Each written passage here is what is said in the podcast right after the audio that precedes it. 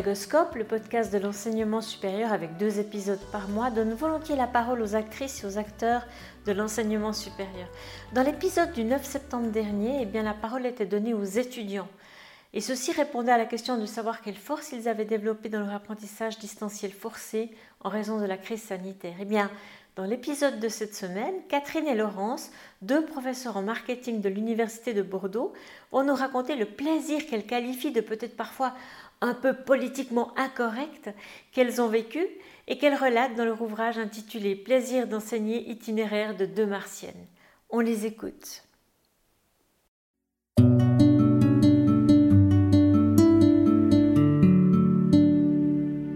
Bonjour, donc moi je suis euh, Laurence euh, Chérel, donc euh, j'enseigne à l'IUT Tech de Côte Bordeaux depuis depuis une vingtaine d'années et euh, voilà, j'enseigne avec ma collègue Catherine depuis ses 20 ans. Voilà. Et moi, je suis Catherine euh, Lapassouz Madrid et euh, j'enseigne depuis plus longtemps. Enfin, j'ai toujours enseigné en fait à l'IUT Tech de Côte Bordeaux et j'ai toujours enseigné le marketing. Et quand Laurence est arrivé, on, on a décidé de. Enfin, progressivement, on, s'est dit qu'on allait, enfin, on allait travailler ensemble et on s'est mis à vraiment travailler en tant, comme une équipe, comme un dieu.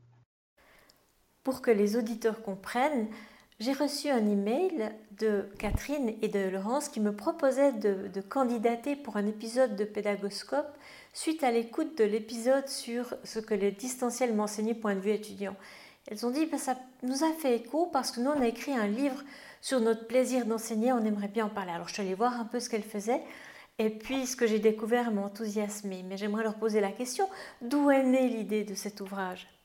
Ben, En fait, c'est un livre un peu euh, témoignage euh, pour partager avec ceux qui, comme nous, sont passionnés par la pédagogie.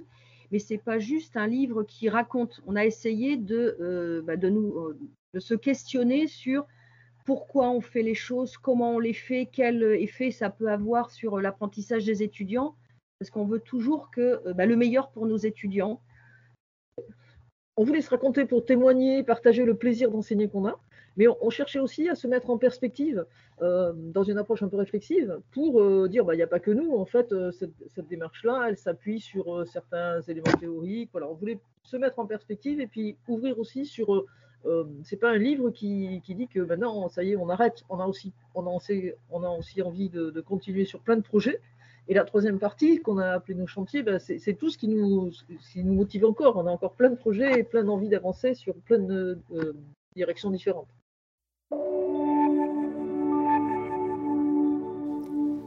Dans la période qui est en train de s'achever maintenant, eh bien, avec le recul, on peut se rendre compte qu'il y a beaucoup d'enseignants qui ont souffert qu'il y a beaucoup d'enseignants qui ont dû vraiment vivre des moments difficiles pour s'approprier des nouveaux outils, des nouvelles façons d'enseigner et d'apprendre.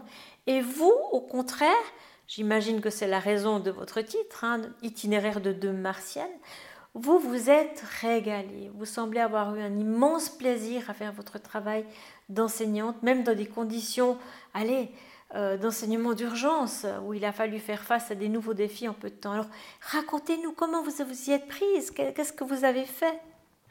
C'est-à-dire que, nous, euh, la nécessité d'assurer la, continuité pédagogique du jour au lendemain, ben, finalement, ça ne nous, a pas, nous a pas angoissé parce qu'en fait, on a une approche qui fait que, ben, que ce soit en présentiel ou derrière un écran, euh, ça ne changeait pas grand-chose. On est là pour accompagner de façon personnalisée chaque étudiant. Donc, du coup, qu'il soit dans une salle ou derrière un écran, on est toujours là en personne ressource on ne fait pas de cours euh, magistraux, on est vraiment des guides, des accompagnatrices. Donc du coup, l'écran, ça ne nous a pas gêné, même on a trouvé qu'à certains moments, c'était presque plus agréable. Alors c'est peut-être pas politiquement correct de dire ça, mais euh, c'était presque plus agréable que le brouhaha parfois d'une salle de classe. Et puis, on avait pris l'habitude progressivement de travailler avec une sorte d'environnement euh, technologique préparé, avec un site qui n'était pas qu'un site de ressources, et donc, c'est vrai que le jour où, moi je me rappelle le vendredi où on est arrivé et où on a dit euh, il faut qu'on passe en. Parce de cours, on est passé en, distanciel le lundi. Enfin, le vendredi, on nous a dit il euh, faut faire de la continuité. Et toute l'équipe a décidé de rien changer sur les emplois du temps et de tout basculer sur, à l'époque, c'était pas Zoom, c'était Moodle, le lundi. Et bon, bien sûr, ça se comprend, il y avait des collègues qui paniquaient. Mais je sais qu'avec Laurence, on s'est dit, bah, nous, euh, on est prête. Et, et, au fil du temps, en discutant avec certains, on s'est rendu compte que ce qui pouvait poser problème, c'est que euh, certains n'étaient pas forcément préparés à l'idée que l'étudiant, quand il est derrière un écran, eh ben, on contrôle plus ce qu'il fait. Il peut se faire un café. Nous, les premiers, les premières, là, toutes les trois, on, on boit un café et c'est pas pour autant qu'on n'est pas dans la conversation. Et ce qui a pu être douloureux pour certains enseignants, c'est de se dire, mais je, je, maîtrise plus. Et nous, comme on avait progressivement, comme le disait Laurence, on les a accompagnés, on était habitué à cette idée que du moment qu'il arrive à acquérir les compétences qu'on attend de lui, eh ben, qu'il le fasse rapidement, qu'il soit en présentiel, qu'il regarde sur Facebook ou qu'il soit concentré, ça ne nous pose pas de problème. L'autonomie qu'on laisse euh, à, nos étudiants, en fait, bah, qu'elle soit euh, en présentiel ou derrière l'écran, peu importe. On veut qu'il arrive euh, à l'acquisition de compétences, peu importe le chemin qu'il prend. Voilà, il, il, fonctionne à son rythme, comme il veut, quand il veut. Après, il y a juste des séances sur lesquelles on se retrouve et on est à sa disposition. Donc voilà, c'est lui qui, se gère, c'est un futur professionnel et euh, donc euh, il va être autonome, il va devoir être responsable. Euh, donc c'est un peu la posture dans laquelle on, le place. Et c'est pas grave s'il nous écoute ou s'il est en cours, assis sur son lit ou assis dans sa voiture, du moment que c'est vrai que l'écran, on a vraiment senti une, une, relation. Enfin, quand ils nous contactaient, enfin, l'idée de l'écran, c'est qu'on leur demandait de, réaliser un, travail et que quand ils avaient besoin d'accompagnement, ils venaient nous poser des questions. Et quand ils venaient nous poser des questions à travers l'écran, bah, il y avait vraiment une, relation pédagogique. Plus que, par exemple, quand on est dans une salle de classe et qu'ils regardent par la fenêtre pour voir s'il pleut ou pour voir s'il y a un copain qui passe. Donc, euh, ça ne nous a pas, pas dérangé.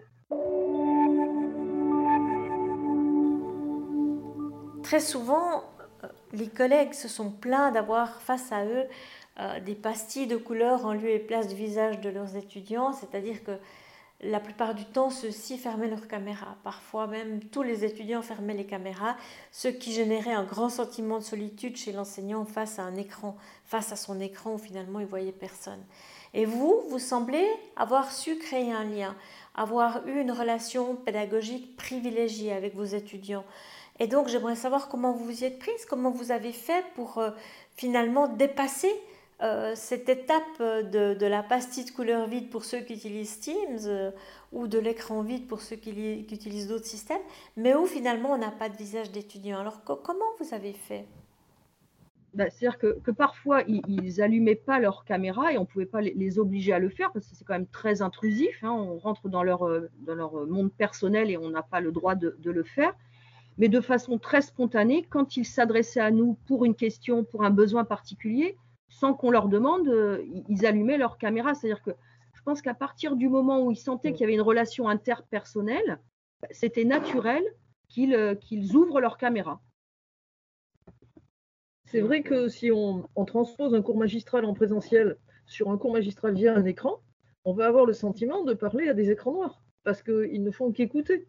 Mais à partir du moment où, euh, en plus, nous, en pratique, euh, on met en, ligne des ressources, donc il y a une démarche de pédagogie inversée, on leur dit, bah, appliquez ces éléments-là à, votre travail. Nous, on est là pour répondre à vos questions. Bah, naturellement, euh, ils, vont, ils vont chercher à nous contacter. Et donc, du coup, la relation pédagogique, elle n'est pas du tout la même. Comme ça me fait plaisir d'entendre parler de pédagogie inversée, de classe inversée, en effet, tout à fait d'accord avec vous. Si on externalise certaines certains aspects du cours, eh bien, on peut passer plus de temps à comprendre les difficultés des étudiants et à les aider à les résoudre. Et donc, euh, du coup, ma question est la suivante. Est-ce que vous avez eu des retours d'étudiants par rapport à votre façon de faire? Est-ce que vous en parlez dans votre ouvrage? Dans notre ouvrage, c'est uniquement notre témoignage qu'on met en perspective avec euh, des discussions qu'on a pu avoir avec nos collègues. Mais euh, si vous regardez le titre du livre, c'est Itinéraire de deux martiennes, on a vraiment quand même l'impression d'être euh, un peu à contre-courant. Hein. Donc, on, nous sommes, on a l'impression d'être euh, des martiennes. Donc, les, témoignages, ils vont pas forcément toujours dans le même sens que nous. Cela dit, les étudiants maintenant, et je crois que vous l'avez partagé sur le pédagoscope, les étudiants maintenant euh, autant il y a un an et demi, euh, disaient oh là là, c'est une catastrophe, euh, on veut vraiment vous voir les enseignants. Bon, mais maintenant, les, étudiants disent bah, on aimerait bien revenir de temps en temps à du cours à distance.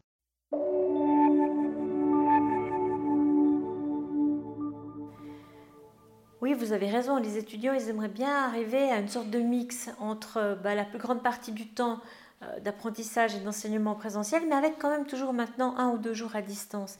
Mais alors pour vous deux, les martiennes, c'est quoi l'idéal, la formule idéale? Qu'est-ce que vous, qu'est-ce que vous suggérez? Pour moi, en tout cas, euh, ce serait de, laisser le, choix euh, aux étudiants de venir en présentiel ou d'assister au cours à distance. Donc, ça suppose voilà, hein, du, du, commodal ça supposerait que nous, bah, on, soit capable euh, d'assurer nos, enseignements à la fois en présentiel et en distanciel, mais ça, on l'a fait l'an dernier. Et enfin, personnellement, ça ne nous a pas vraiment posé de problème. On arrivait à gérer, euh, les deux. L'an dernier, c'était de façon obligatoire, puisqu'on avait toujours un demi-groupe en présentiel et un demi-groupe euh, en distanciel sur le même créneau. Mais moi, idéalement, j'aimerais bien que ça, ce soit possible, mais en fonction des besoins et envies des étudiants. Tu m'as dit qu'ils le font déjà au Canada un peu parfois. Oui, dans certaines universités québécoises, euh, ils le font. Oui, et alors pour vous, au niveau du scénario pédagogique, c'est quand même un tout petit peu plus complexe de créer un scénario pédagogique en mode commodal. Comment est-ce que vous arrivez finalement à maintenir un lien entre tous les étudiants, ceux qui sont présents et ceux qui sont absents? Euh, quand c'est comme ça, euh, on, donc on, travaille via euh, l'outil Zoom. on projette l'écran sur lequel il y a les étudiants en distanciel dans, la salle pour que ceux qui sont en présentiel voient leurs camarades. Parfois, on a des, salles qui sont équipées, de, Zoombox, donc tout le monde peut interagir avec tout le monde. Et puis quand on est avec ceux qui sont devant nous, on leur dit, bon, bah, là, je vais voir ceux qui sont dans la salle je ne vous oublie pas, je reviens vers vous après, voilà, pour qu'ils euh, sachent ce qu'on fait quand on n'est pas directement avec eux. En fait, ils sont dans la salle, sauf qu'on revient devant l'écran quand on leur parle, et que euh, ceux qui sont dans la salle voient très bien qu'on est devant l'écran, et ensuite, comme a dit Laurence, on leur indique qu'on repart, donc euh, ils sentent qu'on est, qu'ils sont reliés. Et puis, il y a quelque chose qu'on n'a pas dit aussi, c'est que dans l'outil Zoom, ça, on ne l'avait pas découvert tout de suite, mais euh, euh, on peut créer des sous-salles pour les faire travailler. Et euh, c'est ce qu'on leur proposait systématiquement sur ceux qui étaient à distance, et d'ailleurs, ils le demandaient, c'est qu'on les mettait en petits sous-groupes de 3 ou 4, comme ça, ils pouvaient échanger.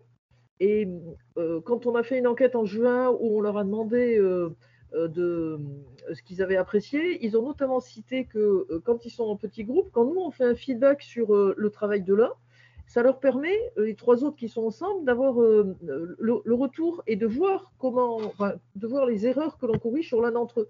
Ce qui n'est pas forcément le cas quand ils sont en présentiel, parce que quand on circule et qu'on en fait une remarque sur un travail qui est sur une table, les autres, ils voient pas. Enfin, sur une table quand ils sont isolés, les autres, ils voient pas l'écran qui a été partagé. Et donc ça, c'est un des éléments qui a fait qu'ils ont apprécié enfin, ça a été un, oui, un élément qui a été mm. cité comme un avantage du travail sur Zoom en petit groupe. C'est la possibilité de pouvoir partager les feedbacks. Alors, si on revient à votre ouvrage, à qui est-ce qu'il est destiné?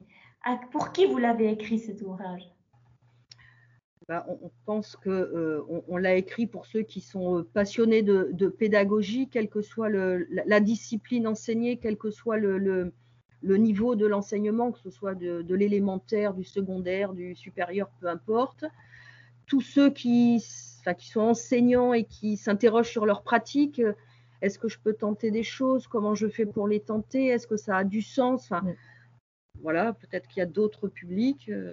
La deuxième partie, qui est plus, qui est celle qui est surtout euh, rattachée à des travaux un petit peu plus académiques en sciences de l'éducation, euh, on sait aussi qu'elle pouvait intéresser des personnes qui sont plus, euh, euh, qui ont des connaissances ou des, centres d'intérêt plus ciblés sur la partie sciences de l'éduc.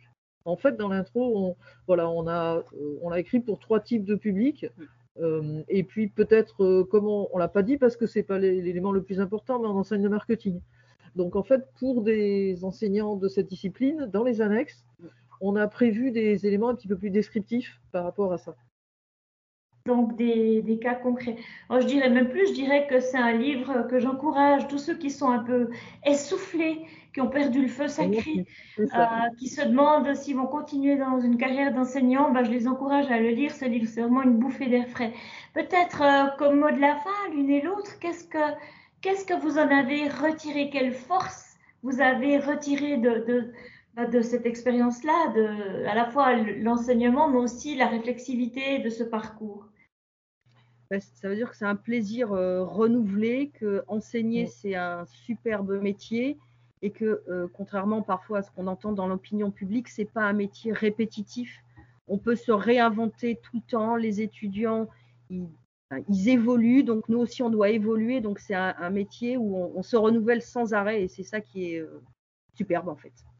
Et puis je crois que le terme que vous avez employé là, quelle force, c'est vraiment ça. Ça nous donne. Euh, et puis vos retours, la bouffée d'air, tout ça, voilà, ça, ça nous ça nous encourage à, continuer et on a, on, a, on a, envie, on a déjà plein d'autres projets euh, sur, cette, sur l'idée de renouveler notre enseignement.